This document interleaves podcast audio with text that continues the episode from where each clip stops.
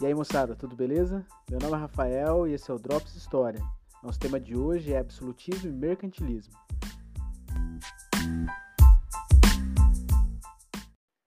Bom, então, pessoal, o absolutismo ele vai ser um regime político né, que vai se desenvolver na Europa, né, principalmente entre os séculos XV e XVIII. Né? A, a caracterização do, do absolutismo está muito ligada ao processo de aumento da concentração de poder nas mãos do rei. Nós já vimos isso em algumas aulas anteriores, né? como principalmente a partir do século XI, nós tivemos um aumento do poder é, do rei, né? e ao mesmo tempo uma diminuição do, do poder da nobreza. Né? Nós passamos a ter uma centralização do poder, sobretudo inicialmente né? na, na, na França e na Inglaterra, mas posteriormente esse processo vai acontecer em outros locais também da, da Europa. Então, o absolutismo está ligado a isso, né? A concentração de poder aumenta cada vez mais, até o momento nós uh, falamos que, que o rei tem um poder, então, absoluto. Obviamente que não achar, né, não acreditar que, ainda que haja uma alta concentração de poder nas mãos do rei, que esse poder era limitado. Não, porque, eh, sobretudo, o rei estava submetido a um meio social, né, a um cenário histórico. Né? Então você tinha as tradições, os costumes, né, e mesmo a força política de outros agentes é, que, que estavam ao entorno é, do rei e que eram importantes para a sociedade é, daquele período. Então, ainda que o poder do rei fosse muito alto, né, que ele realmente tivesse é, mais poder que em outros momentos e que ele pouco dividisse as decisões, não significa que ele tivesse um poder ilimitado.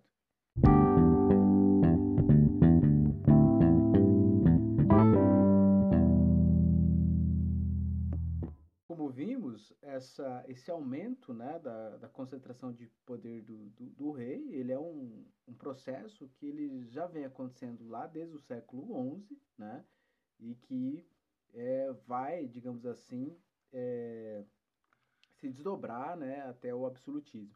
Agora, obviamente que nós tivemos outros fatores é, tão importantes quanto para o estabelecimento né, do absolutismo né, por grande parte da Europa. Né? Eu vou citar três exemplos aqui. O primeiro deles é a, a, a imprensa. Né? A imprensa ela vai melhorar a comunicação do rei né, com, com as pessoas né, que, que compõem esse, o reinado. E isso vai aumentar a capacidade de controle do rei, ou seja, você tem uma, uma melhoria na comunicação e, inclusive, né, mostrando quais eram os desejos do rei, né, quais eram as vontades do rei, quais eram as normas né, é, do reinado. Então, isso é importante para você aumentar o poder é, do rei. Uma outra questão importante é a reforma protestante, que, como a gente já viu é, na aula passada, ela vai é, questionar inclusive romper com a ideia de universalidade da Igreja Católica, né, o que provoca uma diminuição do poder do Papa e, consequentemente, se aumenta o poder do rei. Né? Lembra que nós tínhamos aí uma, uma certa divisão de poder. Isso, obviamente, não quer dizer que a Igreja Católica ela passa então a não, é, é, a não ter mais nenhum tipo de poder ou influência na sociedade, né? Apenas significa que ela perde um pouco de espaço agora para um é, para o rei, né? Mas esses reis, né, não raras vezes também estavam envoltos, né, é, é, com o mundo religioso, né? Seja ele católico, seja a partir aí da Reforma Protestante, é, protestante, certo?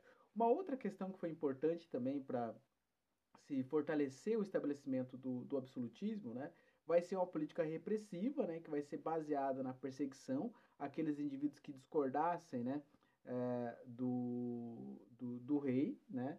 E de tudo que o rei defendia, né? tudo que o rei defendia, inclusive é, na questão religiosa. Essa perseguição, ela se mostrou muito ativa é, diante dos camponeses, né? Então, ao é, perseguir os camponeses, né? Acusando de toda é, sorte de crimes, né? Seja é, feitiçaria, né? Que era considerado um, um crime de lesa majestade, né, um crime de traição contra o rei. Então, essa perseguição né, aos camponeses estendeu a autoridade do rei né, até aqueles locais mais distantes né, até mesmo as regiões mais é, rurais, certo?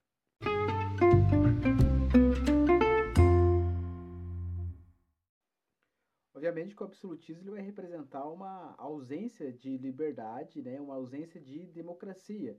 O absolutismo é muito bem visualizado né, pela frase atribuída ao Luís XIV, né, é, rei da França, que, que falou: o Estado sou eu. Né, ou, ou seja, é, aquele, aquele aparato burocrático estatal né, de, que, que permite uma certa divisão é, de poderes e mesmo de decisões, ele acaba inexistindo, é, de certa maneira, aqui no absolutismo. Né? O absolutismo vai acontecer em diferentes estados europeus, né? mas ele pode ser melhor visualizado, né? mais fácil de ser visualizado, é, com Luís XIV na França.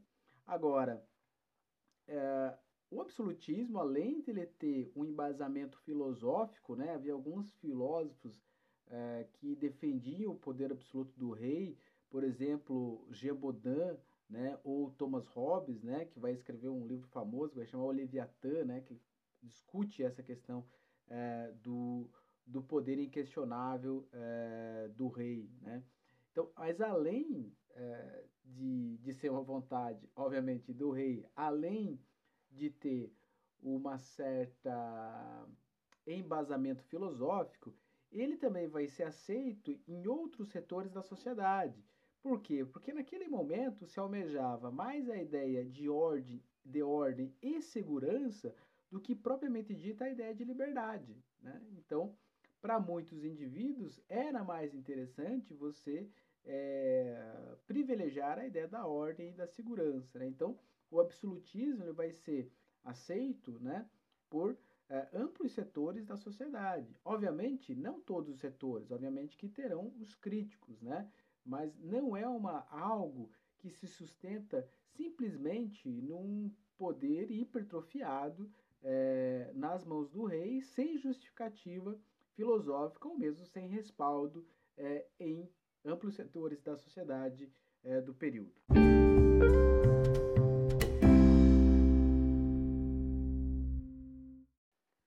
Quando falamos em absolutismo, também a gente precisa evidenciar um conjunto de práticas que estavam intimamente ligadas a esses governos absolutistas e também ao processo de expansão marítima, que são as práticas do mercantilismo. Né? Mercantilismo, essa palavra que não vai aparecer durante o acontecimento do processo, mas vai ser um nome dado posteriormente, ele vai indicar um processo de apoio das monarquias absolutistas aos processos, às atividades mercantis. Ou seja, nós temos aqui uma participação do Estado nas atividades econômicas. Por isso que muitos autores vão chamar isso de um processo de intervencionismo estatal. Obviamente que a gente não pode confundir o intervencionismo estatal aqui no período é, do mercantilismo, no período das monarquias absolutistas, e devemos, obviamente, que que, que não confundi-las né, com uh, os processos de intervencionismo estatal atuais, contemporâneos, certo? Lembrando também que esse mercantilismo ele vai apresentar uma variação muito grande a depender de qual país da Europa nós estamos falando, de qual estado da Europa nós estamos falando. Por quê? Uh, não, nunca, o mercantilismo nunca apresentou um conjunto é, de medidas uniformes, muito bem definidas. Né? Então, eram práticas que tinham algumas características que nós é, iríamos identificar, mas que não se apresentava sempre da mesma maneira né? É, nos diferentes países.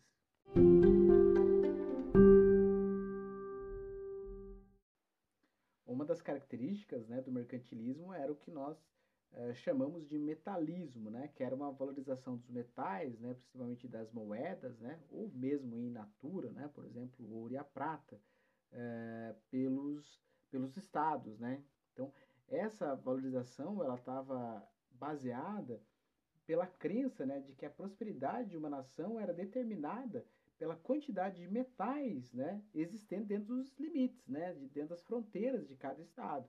Então, ou seja, os países buscavam então uma maior concentração é, de, de metais dentro das suas fronteiras, né?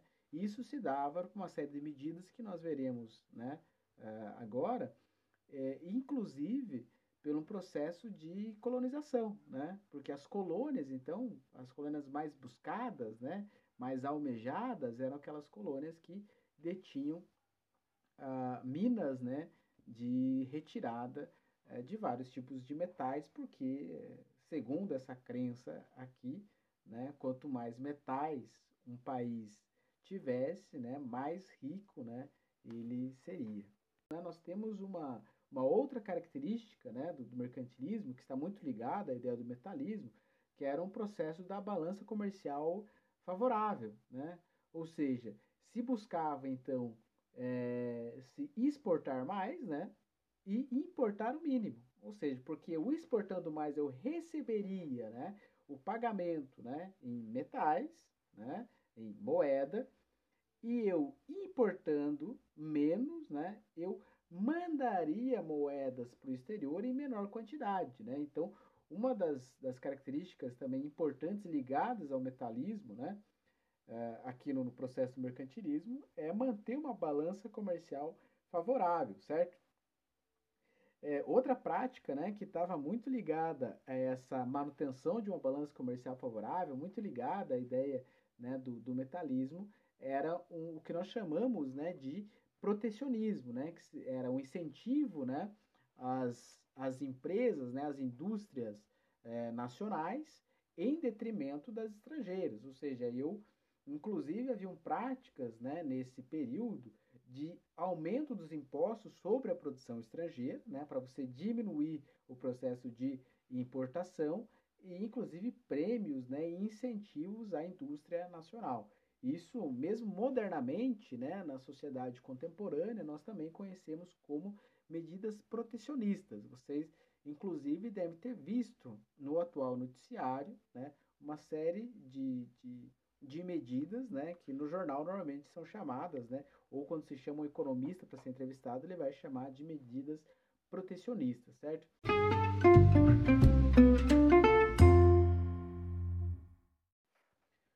duas coisas que são extremamente importantes, é, e serão importantes para as nossas próximas conversas, é compreender o mercantilismo como um conjunto de práticas né, extremamente importante é, para o processo de formação do sistema capitalista, né, que é o sistema que nós vivemos atualmente.